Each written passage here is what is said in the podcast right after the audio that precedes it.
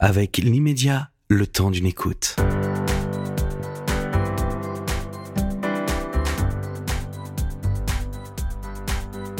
Bonjour à tous, bienvenue sur le plateau de Liberté d'entreprendre. Une fois n'est pas coutume, aujourd'hui je vais être toute seule. Stan m'a lâchement abandonnée. Euh, l'avantage c'est qu'il ne m'interrompra pas pour les questions, donc ça c'est génial. Merci Stan. Euh, j'ai le plaisir de recevoir aujourd'hui Nicolas Davoust, co-créateur de Gens de confiance. Bienvenue Nicolas. Bonjour Céline, merci. Euh, je vais faire un rapide portrait de, votre parcours. Donc, vous êtes diplômé des arts et métiers, euh, ce qu'on appelle maintenant Paris Tech. Euh, vous êtes ingénieur de formation. Vous démarrez chez Schlumberger. Et puis ensuite, vous créez une boîte, Les Parrains. Donc là, on sent un, un, parcours un peu, une motivation un peu entrepreneuriale, ce que vous n'aviez pas, j'ai l'impression, auparavant. Ou alors, c'était enfoui peut-être chez vous. C'était enfoui. C'était enfoui, ouais. Oui, oui. Euh, bah, en fait, même euh, pendant euh, mon école, j'ai fait une année de césure en Thaïlande et donc j'ai fait un stage en entreprise à Bangkok. Et pendant ce stage, j'ai démarré une boîte. Donc j'ai fait un peu bah, tout le travail nécessaire pour créer une boîte. Et à la fin de l'année de césure, je me suis retrouvé confronté à un choix soit je rentrais à Paris pour faire ma dernière année d'études, soit je restais sur place pour finaliser la boîte et puis vraiment la lancer et démarrer l'activité. Et j'ai fait le choix un peu sage, c'est vrai, mais que je regrette pas aujourd'hui finalement, c'est de vraiment terminer mes études. Euh, en plus, c'était une, dernière année qui était, qui était vraiment euh, hyper enrichissante à Paris parce qu'il nous ouvrait sur plein de, plein de choses très business aussi. Et puis, euh, et donc euh, voilà, c'était une première expérience, mais qui m'avait donné un peu le, goût de, de l'entreprise, de, de l'entrepreneuriat et qui est resté en moi. Donc après, c'est vrai que quand je quand j'ai fini l'école, euh, j'ai commencé à travailler chez Schlumberger en tant qu'ingénieur pétrolier à l'étranger. Et euh, ce qui est amusant dans, ce cas-là, c'est que euh, euh, c'est chez Schlumberger, en parallèle, le, un peu pendant mes temps de, repos, que j'ai commencé à créer les parrains. Mais sans avoir d'arrière-pensée entrepreneuriale derrière. C'était vraiment juste par passion du web, pour découvrir un peu l'envers du décor, comment est-ce qu'on fait un site web, comment est-ce qu'on met en place un, projet web. Donc en apprenant tout le code en, ligne. Euh, mais sans penser qu'un jour ça deviendrait mon métier.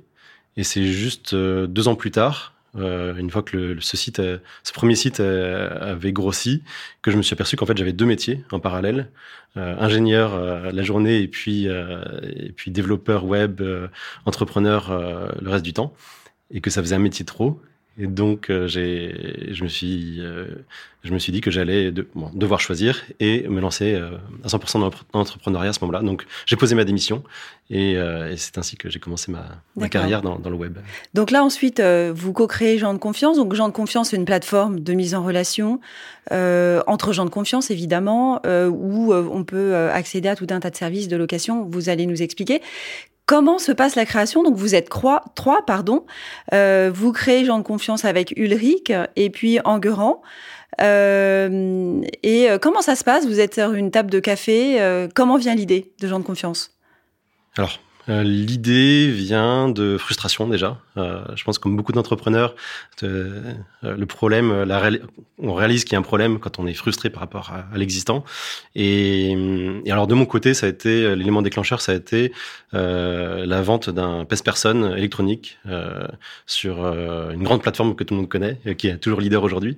Et, la personne m'a fait déplacer à l'autre bout de, Nantes parce que j'étais nantais à cette époque-là, et je suis toujours, pour euh, dans un centre commercial et arrivé sur place, euh, personne.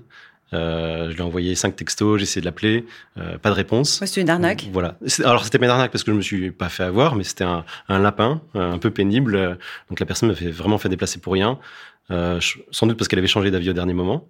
Mais en tout cas, moi, j'avais quasiment perdu une demi-journée euh, là-dedans avec les transports et tout. Et donc, j'étais vraiment euh, dégoûté parce que l'expérience était hyper mauvaise. Ouais, donc là, à ce moment-là, qu'est-ce qui se passe dans votre cerveau? Qu'est-ce que vous vous dites tout de suite Il faut que je crée quelque chose ou comment ça comment ça gère il y, a, il y a un peu de ça. Il y a un peu de ça. Il y a un peu de bah là, il y a, il y a quand même un gros problème euh, parce que aucun moyen de bah, de signaler la personne.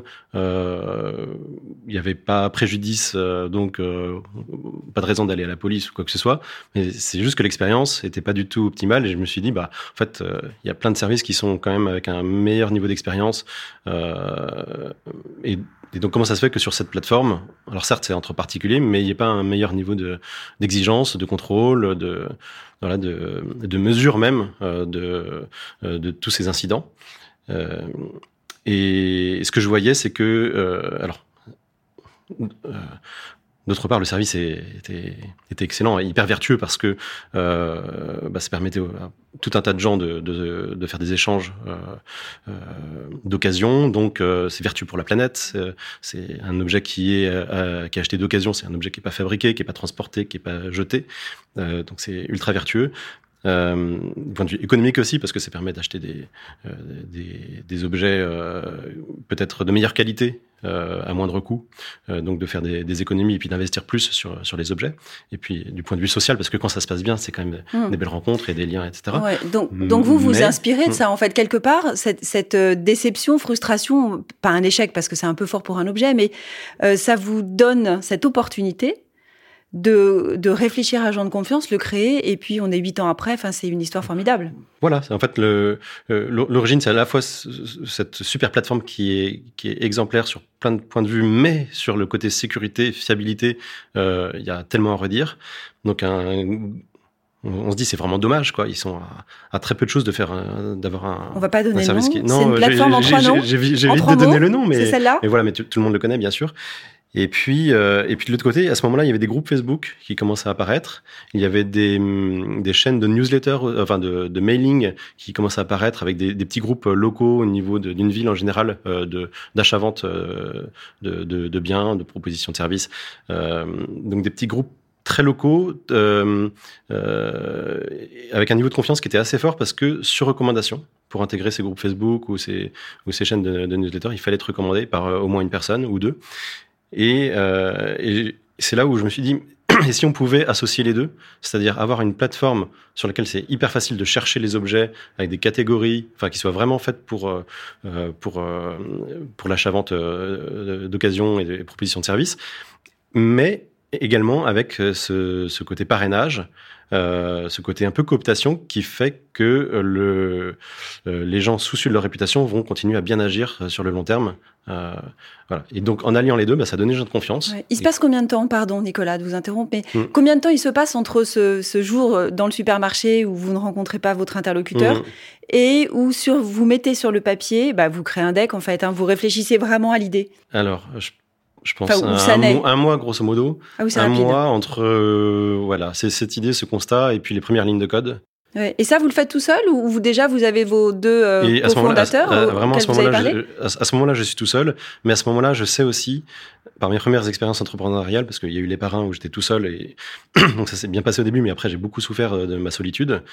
Euh, je savais que je voulais pas recommencer une boîte tout seul. Et je savais que c'était très compliqué de faire entrer des gens euh, une fois que le projet est, est, est, est déjà mûr lancé, et lancé, etc. Ouais. Et donc, donc, euh, vous... donc, je cherchais vraiment des gens dès le début et j'en ai parlé euh, du coup très librement euh, au plus grand nombre de gens que, que, je pouvais croiser, à la fois pour tester l'idée, pour avoir pour euh, avoir des, des retours euh, de, de, de, des personnes que je connaisse, et puis aussi en arrière en arrière pensée de me dire mais si ça se trouve je, je vais trouver. Ce sont des copains des... à vous au départ ou, ou c'est des rencontres que vous avez fait C'est plutôt des rencontres. C'est Enguerrand, c'est le frère d'un très bon ami qui vit à Bruxelles et quand je suis arrivé avec ma femme à Nantes, euh, bah, ce très bon ami m'a dit ah tiens j'ai un frère qui habite à Nantes, je vais vous présenter. Et donc ça s'est fait comme ça. Et puis bah, la première fois qu'on s'est vu, en fait, j'étais dans ce euh, en train de penser à agent de confiance et donc on en a parlé. Et puis Ulrich, euh, on s'était vu dans une précédente euh, aventure entrepreneuriale quand j'étais incubé à Télécom Paritech, rue d'Arro dans, le 14e. Euh, et on était voisins de couloir en fait. Lui, il avait été dans une autre start-up. Donc en fait, on s'était déjà croisé dans le couloir. On n'avait jamais vraiment échangé, mais en fait, on s'était on s'était reconnu. Et je savais pas qu'il habitait à Nantes. Et en fait, à Nantes, on s'est recroisé par hasard. Et c'était au même moment. Et, et, en fait, euh, quand il m'a demandé ce que je faisais, bah, j'ai commencé à lui raconter gens de confiance. Et on a passé deux heures sur un trottoir à, ouais. à parler de ça. Le choix des associés est pas facile, hein, parce que quand non. on se lance dans une aventure, euh, si on se trompe, euh, on mmh. sait que rapidement on va devoir changer d'associé. Ça peut remettre le projet en péril. Est-ce que quand vous vous êtes retrouvés tous les trois, ça a été une évidence pour vous Vous avez réussi à, à vous dire, c'est avec lui, c'est avec eux, pardon, que mmh. j'ai envie de monter gens de confiance. Et est-ce que vous êtes complémentaires oui, ça. dans vos Et, métiers? bah, Ça, c'est vraiment la, la clé. Euh, je pense qu'on s'est on s'est un peu testé pendant longtemps. C'est-à-dire que la chance qu'on avait tous les trois, c'est qu'on avait chacun nos activités à côté. Euh, on n'avait pas tout quitté pour euh, pour lancer euh, pour se mettre sur genre de confiance. Et donc on n'avait pas de pression de, de, temps. Et donc on a passé euh, bah, les deux premières années euh, sans se payer, à se voir régulièrement, à parler, à échanger des idées. Même au départ, c'était pas vraiment euh, acté qu'on devienne associé. Ça s'est vraiment fait euh, dans, la discussion. On a, on a parlé de nos répartitions de capital vraiment très tard, euh, dans, quasiment juste avant de créer la boîte, deux ans plus tard. Donc c'était vraiment très libre.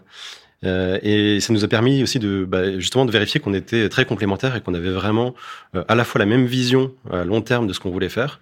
Euh, en gros, c'est-à-dire pas un, pas un coup d'entrepreneur à créer une boîte euh, et à la revendre deux ans plus tard en essayant de, de, de lui faire cracher le maximum d'argent tout de suite, mais plutôt un, quelque chose de très long terme.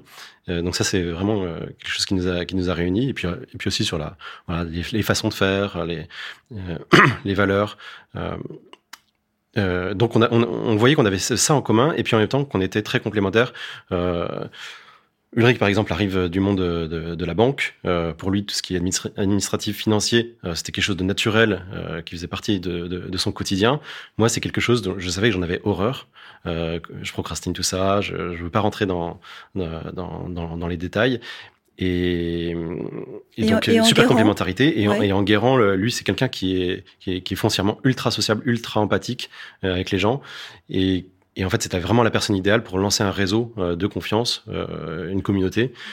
Et, par exemple, en, en il peut passer deux heures au téléphone avec quelqu'un euh, qui, on sent très bien qu'il est que la personne essaye de, de, de, nous mentir ou de nous rouler ou de cacher des trucs.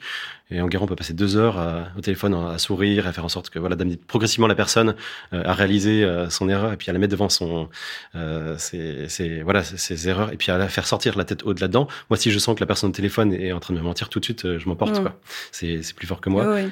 Euh, voilà, donc des qualités extrêmement différentes. Euh, et puis moi, dans l'histoire, j'étais euh, bah à la base le développeur, le technicien de, de l'équipe. Et pour créer Gens de confiance, bah, c'était un. Et évidemment, il y a beaucoup de, de tech à faire. Donc pendant deux ans, j'ai codé tout seul. Oui, bien sûr. Alors, vous, vous dites que la création réelle a pris deux ans. Enfin, la création le mmh. temps de maturer l'idée, euh, de l'écrire correctement, d'envisager quelque chose de solide.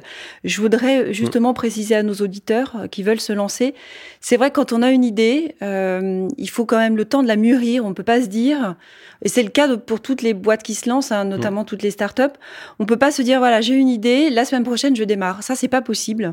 Ça peut pas exister parce qu'il faut vraiment réfléchir à tout un tas de trucs, et c'est souvent assez long. Hein. Moins de un an, c'est quand même assez alors, rare. Alors nous, nous, ce qui s'est passé, c'est peut-être un contrepoint, c'est peut-être un, anti-exemple, mais en fait, on a commencé très rapidement. Moi, quand, j'ai rencontré en guerre en j'avais déjà euh, enfin, du code qui fonctionnait. Euh, C'était pas encore mis en ligne, mais le prototype était déjà, euh, les bases étaient déjà là. Euh, et puis ensuite, pendant deux ans, le site fonctionnait, on, avait des membres, etc. Donc la communauté au début, elle a grossi très lentement, et nous, on a pu itérer aussi très souvent euh, très rapidement euh, pendant, pendant les deux premières années sur l'idée pour la faire grossir. Alors évidemment, au, au bout de deux ans, bah, ça ressemblait plus vraiment à, au tout début, quoi, parce qu'il y, y, y, avait beaucoup, beaucoup de changements et d'améliorations et tout. Euh, mais, euh, mais on s'est mis quand même dans le bain très rapidement. Euh, Financièrement, ouais. comment ça a fonctionné? Comment vous avez financé le démarrage et bah, la le, suite? bah, le démarrage, alors on était très frugal parce que on se rémunérait pas. Euh, on n'avait aucune dépense marketing, euh, on n'avait que des dépenses de serveur, mais en fait, ça nous coûte peut-être une centaine d'euros euh, à l'année, quoi. Donc c'était vraiment. Donc je pense que pendant deux ans, on a dû dépenser peut-être 2-3 000 euros en fait en tout. Et donc ça, c'était porté par une de mes structures, bah, par les parrains en l'occurrence, mon premier site, voilà, qui, a, porté les débuts de gens de confiance et aujourd'hui qui, qui possède mes parts d'agents de, de confiance parce que voilà, les, euh, comme celle qui portait les, les frais à l'origine, les, les, les, parts de mes parts de gens de confiance appartiennent en, en réalité à, à, à les parrains. À les parrains, mmh. d'accord. Euh, vous avez dû pour votre développement euh, faire une levée de fonds ou pas? Vous oui, avez réussi. Alors justement, voilà, c'est quand on est arrivé. Donc là, démarrage, euh, lancement en, en, auprès de nos familles amis au tout début en juin 2014. et euh, création d'entreprise en décembre 2015, donc un an et demi plus tard. Donc euh, voilà, un, an, un, an, et demi, un, an et demi, deux ans. Euh, donc on est plutôt sur voilà un an et demi exactement. Et, à ce moment-là, on se dit bon bah soit on continue tous les trois faire une boîte un peu à la papa. on voyait qu'on commençait à générer un petit peu de revenus et on, se dit bon bah en fait à trois on pourrait en vivre, et puis ça va grossir un petit peu et voilà. Ou euh, où on crée vraiment l'entreprise telle qu'on la voit euh, sur French Web, euh, euh, donc, euh, donc la startup qui va lever des fonds, qui recrute, qui et ça c'est une nouvelle aventure que nous on n'avait jamais fait ça dans nos, aventures entrepreneuriales précédentes et c'était quelque chose qui nous motivait énormément de, de dire bah, en fait on a envie de voilà de connaître autre chose, d'avoir plus d'ambition. et donc on est allé faire le tour des bah, des principaux fonds d'investissement parisiens dont on avait entendu parler en se disant bon au culot, euh, on va voir si euh, s'ils nous reçoivent. Et puis peut-être qu'ils nous prendront pas, mais peut-être qu'ils nous aiguilleront vers, vers les bonnes personnes. Est-ce que vous vous souvenez du premier rendez-vous avec le premier fonds Non, je pense pas. Non, non, non. Euh... Comment vous avez été reçu, vous vous souvenez pas? Alors déjà, la bonne surprise, c'est qu'on a été reçu partout. Ouais. Euh, je crois qu'on en a contacté six, et en fait, les six nous ont reçus. Euh, donc déjà, c'était une bonne surprise, euh, parce qu'il y en a beaucoup qui évidemment évacuent des dossiers euh, avant ça. Donc c'est, on, donc ça veut dire que pardon, pardon Nicolas, pour que les, les, auditeurs comprennent bien, puisque liberté d'entreprendre, c'est donner les clés des succès, de la réussite, et c'est mm. conseiller donc nos auditeurs comment voilà. Donc avant de rencontrer un fonds d'investissement, on n'y va pas les mains vides. Vous avez préparé un deck, un dossier. Ouais. Ouais, donc ça c'est long à faire, c'est un peu casse-pied. Ouais, c'est un peu. Euh, alors il y a plein de modèles qui existent. évidemment, on s'inspire euh, de ce qui existe. Euh, nous, ce qu'on voulait mettre en avant, c'était qu'on avait déjà une communauté, on avait déjà une traction de gens qui, voilà, qui venaient sur notre confiance, qui faisaient qui, leurs affaires, leurs affaires chez nous, qui étaient contents. on avait recensé plus de 10 000 messages de remerciements. Euh, on en avait mis quelques-uns dans, dans, dans, le deck. Euh, on commence à faire un petit peu de revenus par des dons. Euh, pareil, des gens qui avaient réussi à trouver une maison de vacances, une babysitter pour l'été, euh, ben en fait, nous envoyaient un, un, chèque avec une carte postale. Et donc c'était vraiment libre, c'était vraiment spontané. Et, et, on commence à recevoir quand même pas mal de choses comme ça. Et, puis une rétention aussi. Euh, ça, c'est, je pense, la troisième chose euh, qu'on, a mis en avant. Euh, une rétention folle euh, de la communauté. C'est-à-dire qu'un site de petites annonces, en fait, on n'a pas forcément beaucoup d'occasions d'y retourner dans l'année. Euh, donc, si les gens viennent une fois par mois, déjà, c'est bien. Et en fait, nous, on avait 90% de la communauté qui venait au moins une fois dans le mois. Donc on, était euh, voilà, on passait de 10 à 90% de, de, rétention. Donc ce qui était absolument euh, incroyable pour, pour un site de petite annonce. Je reviens à la levée parce que c'est quand même un sujet euh, très important quand on veut permettre une croissance un peu rapide de, de sa start-up, de sa boîte. Euh, combien de temps ça a pris pour lever les fonds? Euh, Alors, euh, combien vous avez vu de fonds? Vous nous avez dit 6 mmh. tout à l'heure. Ouais. Est-ce que c'est le sixième qui a fonctionné ou est-ce que vous avez revu une autre série de fonds? Comment ça a fonctionné? Combien de temps ça a pris? Non, sur, alors sur les 6, je pense qu'il y en a peut-être deux, trois qu'on a dû voir deux fois et puis un qui nous a dit au bout de la troisième fois, on pensait que ça durait plus longtemps en fait. Au bout de la troisième fois, en fait, bah, c'était le comité d'investissement et ben, on a représenté un peu en 10 minutes, euh, très succinctement ce qu'on euh, qu'on voulait faire. Et ben, en fait, tout le monde a dit oui euh, devant nous. Et puis euh, et puis on s'est, puis on a dit oui, mais oui, mais pour combien? Ah Bah oui, pour ce que vous avez demandé. Ouais. Ah ouais. Donc il n'y a même pas eu de négociation. C'était un, un, gros montant, si c'est pas indiscret? Euh, c'était, oh non, c'était en fait, euh, à l'époque c'était déjà beaucoup plus petit qu'aujourd'hui. Et puis pour le fonds d'investissement en particulier, donc c'est Partech, euh, donc il y a un gros fonds euh, franco-américain. Euh, c'était vraiment le plus petit ticket qu'ils pouvaient mettre, et c'était 500 000 euros. C'est pas mal déjà. Voilà. Donc évidemment c'était pas mal et pour nous c'était géant. Ouais, et pour 500 000 euros, vous avez cédé combien de pourcentage du capital? Euh, C'était 20%. D'accord, ouais, ouais, c'est bien. Ouais. Ok. Donc belle valo déjà euh, au bout d'un an et demi ou deux ans, hein, ce qu'on a voilà, deux ans après. Euh, oui, alors que euh, la communauté, il y avait 50 000 membres. Euh, ah ouais, c'est donc... déjà une belle communauté. Et, et les fonds, pour avoir une idée, ont été débloqués au bout de combien de temps après après l'accord? C'était très rapide. Parce rapide. que c'est vraiment un fonds qui est, qui est, très professionnel. Ils sont, en général, ils investissent quand même sur des montants beaucoup plus élevés. Donc nous, en fait, ce qui s'est passé, c'est que le, le projet pour eux normalement était trop petit n'était pas assez développé pour qu'ils puissent mettre euh, investir chez nous. Et en fait, ils nous ont un peu fait une fleur parce que ils, ils ont eu un vrai coup de cœur sur euh, sur le côté création de confiance. euh, dans ce fonds-là, ils ont une thèse d'investissement autour de la confiance qui qu'on peut formuler ainsi, c'est que il n'y a pas d'économie, il n'y a pas de transaction possible, pas d'économie possible sans confiance. quand on fait une transaction avec n'importe qui, eh ben, il faut qu'il y ait une confiance préalable. Et plus il y a de confiance qui est créée entre les parties, plus la transaction va pouvoir se faire, plus elle va être successful, plus il y aura de valeur euh, transférée. Et donc la partie, euh, l'entreprise, l'institution qui arrive à créer plus de confiance, euh, en fait, peut débloquer énormément de choses. Et, eux, c'est ce qu'ils ont vraiment vu chez nous, quoi. Même si on était tout petit à l'époque. Ok. Alors on va on va rentrer maintenant un peu plus dans le fonctionnement de gens de confiance. Alors gens de confiance, euh, pour euh, pouvoir être membre, il faut trois parrains. Est-ce que c'est parce que vous vous êtes trois associés? Euh, Ou rien non. à voir non, en fait, non, ça n'a rien à voir. Je pense qu'on aurait pu être 10 associés, ça aurait été, ça aurait été 3. Euh, en fait, ce qui s'est passé, c'est que euh, nous, on était convaincus, voilà, que le, quand les gens sont responsabilisés euh, parce qu'ils sont entourés par leurs proches, euh, ils se conduisent mieux que s'ils sont anonymes. Voilà. Et c'est vraiment ça qu'on cherche à faire sur notre confiance, tout simplement. Euh, et donc au départ, euh, bah, quand on, on, a commencé avec, euh, avec zéro euh, budget marketing, vraiment en communiquant avec nos amis, familles, amis. Donc là, on leur a dit bon bah si vous voulez rentrer, il faut que je vous parraine. Voilà, il faut qu'il y ait un de nous trois qui vous parraine. Donc au départ, il fallait un par un. Et puis assez rapidement, au bout de trois mois, on était déjà 10 000 membres, je crois, à la fin de l'été, enfin en septembre. Et là, on est passé à deux par un. Et puis quelques mois plus tard, à trois par un. Euh, pour que en fait, la, la, difficulté de rentrer reste constante, mais qu'on puisse avoir bah, plus de responsabilisation des gens à l'intérieur de la plateforme. Oui, et puis une communauté qui grandit quand même assez rapidement. Et depuis la communauté, ça a pas arrêté de grandir. Ouais. ouais. Euh, comment, euh, j'aimerais bien parler avec vous du business model, ce que vous ouais. disiez tout mmh. à l'heure, vous, vous receviez des dons. Mmh. Euh, mais ça veut dire que vous n'êtes pas rémunéré, mais il faut bien fonctionner. Donc, à quel moment vous, vous êtes rémunéré? Comment, a, comment ça marche? On a, on a, commencé à se rémunérer euh, bah, juste après la, la, levée de fonds, qui a coïncidé également avec euh, la création de la société. Euh, vraiment les, voilà, Alors les pas, pas, vous à titre personnel, hein, ah oui. mais gens de confiance. Comment Quel est le business model de gens de confiance? Comment mmh. comment gens de confiance fait du chiffre d'affaires? Voilà. Bah alors donc historiquement des dons et puis après on, des options payantes sur les annonces. Donc là, acheter plus de photos, des remontées en tête de liste, des, de la visibilité. Euh, donc très classique pour un, un, un site de petites annonces. Et ensuite, euh, ce qui est venu, en, ce qui est venu ensuite, ce sont ça a été la catégorie location de maison de vacances, une, une catégorie qui est très euh, très recherchée, très porteuse chez nous, parce qu'il y a un gros besoin de confiance. Et, donc sur cette catégorie, euh, les propriétaires payent des frais de publication. Euh, et aujourd'hui, c'est cette catégorie qui représente quasiment 60% de nos revenus.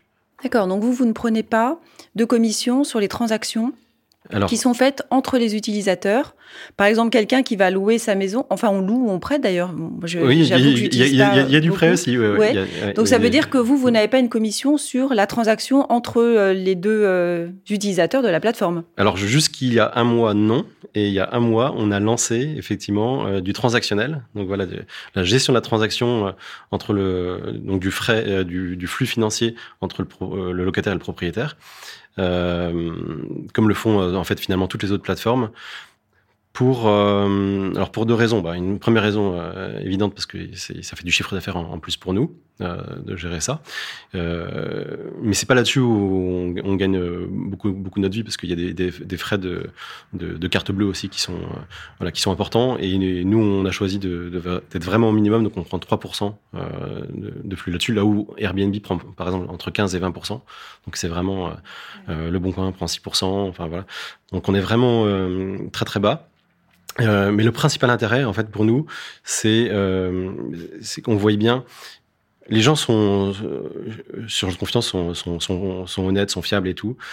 Mais là où il peut y avoir de, la tension, c'est au moment de la réservation, parce que euh, quand il quand le principe c'est d'envoyer un chèque, avec les arts pour réserver la maison, comme ce qu'il y avait avant, euh, bah, le chèque peut se perdre, euh, la personne peut attendre une semaine avant de poster le chèque parce qu'elle retrouve pas son chéquier, euh, le, le, propriétaire peut euh, égarer le chèque. Oui, peut, donc vous êtes en train de dire que maintenant la transaction financière se fait par l'intermédiaire de la plateforme? Exactement, et ça, donc ça se fait immédiatement. Donc la réservation, elle, elle, est sûre, elle est certaine, les dates sont bloquées, tout le monde est, et le propriétaire sait que les dates sont bloquées, le locataire aussi, donc tout le monde est rassuré là-dessus. Il n'y a plus de désistement de dernière minute parce qu'en fait, bah, il y a 30% de la réservation qui est bloquée, et donc pour le propriétaire, bah, bah, ça enlève un, un, stress en moins de se dire bon bah si la personne annule une semaine avant, qu'est-ce que je fais quoi. Euh, et donc ça apaise tout le monde et du coup ça a enlevé un peu les derniers euh, derniers freins, dernières tensions autour de la location de vacances. Est-ce que vous avez eu déjà des, des cas où euh, un propriétaire va louer deux fois sa maison pour les vacances à, deux personnes différentes? Alors bah, justement par erreur, oui c'est arrivé. Ah oui. Euh, heureusement, ça s'est jamais, euh, ça s'est, ça n'a jamais été jusqu'au bout. Il y a deux familles qui se sont retrouvées en même temps de, devant la maison. Euh, on a Donc vous intervenez vous dans ce cas-là? Comment Quelle est euh, la suite que vous donnez à tout ça? Alors bah oui, alors nous la, la, la, force de gens de confiance aussi, c'est que comme on a très très peu de litiges parce que les gens euh, se tiennent beaucoup mieux qu'ailleurs, du coup on peut avoir un vrai service client quand il y a des problèmes. Donc, euh, quand il y a des problèmes entre les entre les particuliers, euh, bah, les gens peuvent nous contacter et nous on peut euh, passer euh, vraiment des heures au téléphone euh, pour jusqu'à temps que le, les problèmes soient résolus, d'entendre les deux parties, de faire le tiers de confiance, le médiateur qui va rétablir la communication, faire en sorte que ce qui avait mal démarré puisse puisse bien se terminer. Et en l'occurrence, si jamais il y a voilà il y a quelqu'un qui a un problème de, de double réservation de location de vacances, qui donne, ce qui ne devrait plus arriver maintenant, mais si voilà si quelque chose comme ça arrive, euh, nous, on, va vraiment avoir un service aux petits oignons pour retrouver une, une solution, euh, une autre location disponible pour, euh, pour les gens qui, qui se sont vus annuler leur, leur location au dernier moment. Aujourd'hui, Gens de Confiance, c'est combien d'utilisateurs?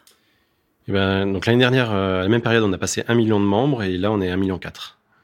Et en nombre de collaborateurs à l'intérieur de gens de confiance, combien de de personnes avez-vous et, et, là aujourd'hui on est 55. Euh, on en a, il y a 7 nouveaux collaborateurs qui arrivent en septembre et on a encore 20 postes ouverts. Euh, donc on recrute euh, beaucoup, beaucoup. En ce Alors moment. le recrutement, moi j'adore m'arrêter là-dessus. Ouais. Euh, Qu'est-ce que ça donne? C'est difficile? C'est simple? C'est non non c'est extrêmement compliqué parce qu'il y a une pénurie sur tous les métiers liés au numérique en ce moment. Donc que ce soit des, des techs, du marketing, de la communication. Euh, donc c'est vraiment euh, un problème hein, pour le développement de, de, de, toutes les startups et, et nous en particulier. On, on, a plein plein de projets qu'on peut pas faire parce qu'on n'a pas assez de monde pour, pour les faire. Donc euh, c'est aujourd'hui ce qui nous ralentit le plus. Et, pour donner un peu un chiffre, sur les 55 salariés aujourd'hui, on a trois recruteurs à plein temps dont le métier c'est d'aller ah. Voilà, chasser, recruter, ouais. qui font que ça. Ah, c'est énorme. Voilà. Sur 55 collaborateurs, c'est beaucoup. Ouais, ouais, Jean de confiance, c'est combien de, de chiffre d'affaires pour avoir une idée? Alors, on ne communique euh, pas là-dessus, euh, à la demande de, de, de, nos investisseurs en, en particulier. Euh, mais euh, voilà, on est, à, on est à l'équilibre. Voilà, ouais. on est à l'équilibre. Cette année, on est à l'équilibre pour la première fois de, depuis huit ans, et, euh, et, on sait que à partir de maintenant, ça, ça devrait, ça ne, ça ne devrait qu'augmenter. Jean de confiance, en France seulement pour l'instant? Alors oui, je pense à 95% euh, France, Belgique, Suisse francophone, beaucoup d'expatriés aussi, donc euh, à, New, à, New, York, à Singapour, euh, un peu partout, à Londres, beaucoup. Ouais. Dans, dans 10 ans, qu'est-ce que c'est, Jean de confiance? Où, où est-ce que c'est installé? Implanté, pardon. Eh ben, alors jusqu'à présent, on n'a on a, on a pas réussi justement à se développer hors de, enfin, la francophonie. Euh, donc je pense que ça, c'est quelque chose qui nous, voilà, qui nous exciterait beaucoup de pouvoir lancer euh, aux États-Unis, en Angleterre ou, autre. Euh, Aujourd'hui, on le fait pas parce qu'on on sait qu'on a un boulevard en France euh, pour prendre des des parts de marché et puis et puis vraiment transformer le, marché de, l'occasion en France grâce à la confiance. Et donc, on se concentre là-dessus pour y aller le plus vite possible. Notre, concurrent euh, fait 7 milliards d'euros de, valorisation en bourse. Euh, donc si on se dit qu'on peut prendre 10-15% de chiffre d'affaires, ça fait déjà une très très très belle boîte. Il n'y a pas besoin d'être numéro un non plus. Euh, donc euh, voilà, étranger peut-être, euh, devenir un acteur reconnu en, France. Les gens qui nous connaissent, euh, en général, nous apprécient euh, beaucoup, euh, parlent de nous. on a 85% des gens qui arrivent par bouche-oreille. On a 4,9 sur 5 sur Trustpilot en, en, appréciation. Donc, on peut pas faire mieux, quoi. Euh, mais euh, au niveau notoriété, vu qu'on fait très très peu euh, de, de, communication, de campagne télé ou autre, on, on, a une notoriété qui est très très faible. Oui, peut-être qu'on a une, une, image un petit peu ré, réduite de ce que vous proposez vraiment. Peut-être qu'on a l'impression qu'il y a que de la location immobilière, de, ouais, de souvent, vacances. Mm, mm. Ouais, c'est ça. Souvent parce que les gens parlent d'une bonne expérience qu'ils ont eue chez nous. Donc ça peut être d'avoir trouvé une super babysitter, ça peut être de la location de vacances, location immobilière. Et donc, du coup, bah, souvent, leurs amis nous connaissent via ça. Ils se disent, bah, en fait, Gens de confiance, c'est un site de, de, de recherche de alors qu'en fait, y a, on fait vraiment beaucoup tout. Plus, ouais, beaucoup plus large que ça. Euh, à, à, refaire, euh, donc on est, on est quand même huit ans après maintenant. Qu'est-ce que vous referiez différemment dans le développement de gens de confiance? Euh, Vous avez dû avoir des difficultés, j'imagine. Comment vous referiez les choses? Hmm. bah, Très honnêtement, on a l'impression qu'on a été béni sur tout notre parcours. Euh, et, en particulier, euh, enfin, encore aujourd'hui, on voit, on voit l'avenir à un an à l'avance. Donc, dix ans à l'avance, ça, nous, euh, et pendant longtemps, on était à trois mois, à six mois. Et à chaque fois, on se disait, mais en fait, c'est génial, on est arrivé là. Il y a six mois, on était. Donc, je sais, fondamentalement, il y a plein de choses qui auraient pu être différentes. Est-ce que ça, est-ce que ça aurait été mieux? Je ne sais pas. Euh, euh, si peut-être recruter des personnes expérimentées, euh, des, des, managers expérimentés plus tôt. parce qu'on a eu un peu une crise de croissance quand on a passé les 20-25 salariés. Et ça aurait pu nous aider. Ouais, ouais. Avant de conclure, parce que le, on a dépassé le temps déjà, euh, mais c'est une aventure passionnante, donc c'est vrai qu'on a envie de, de, de, tout savoir. Euh, Est-ce que vous avez envie de me raconter votre première journée, vraiment, quand Jean de confiance se crée et vous êtes tous les trois, ou, pas d'ailleurs, peut-être chacun dans un bureau Quel souvenir vous avez de cette première journée? Alors, nous, nos premières journées, c'était euh, à boire un café sur euh, dans l'après-midi sur la place Gralin à Nantes, sur sur, les marches de du théâtre Gralin, et, et, à refaire le monde et à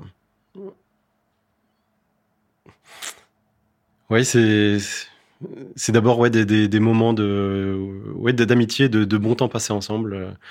Euh, et puis l'excitation de voir qu'en fait on avait quelque chose que les gens commençaient à utiliser. C'était vraiment la première découverte euh, incroyable. C'est comme ça que se résume Jean de Confiance aujourd'hui, une, une, belle aventure entre trois copains qui se passe mmh. super bien.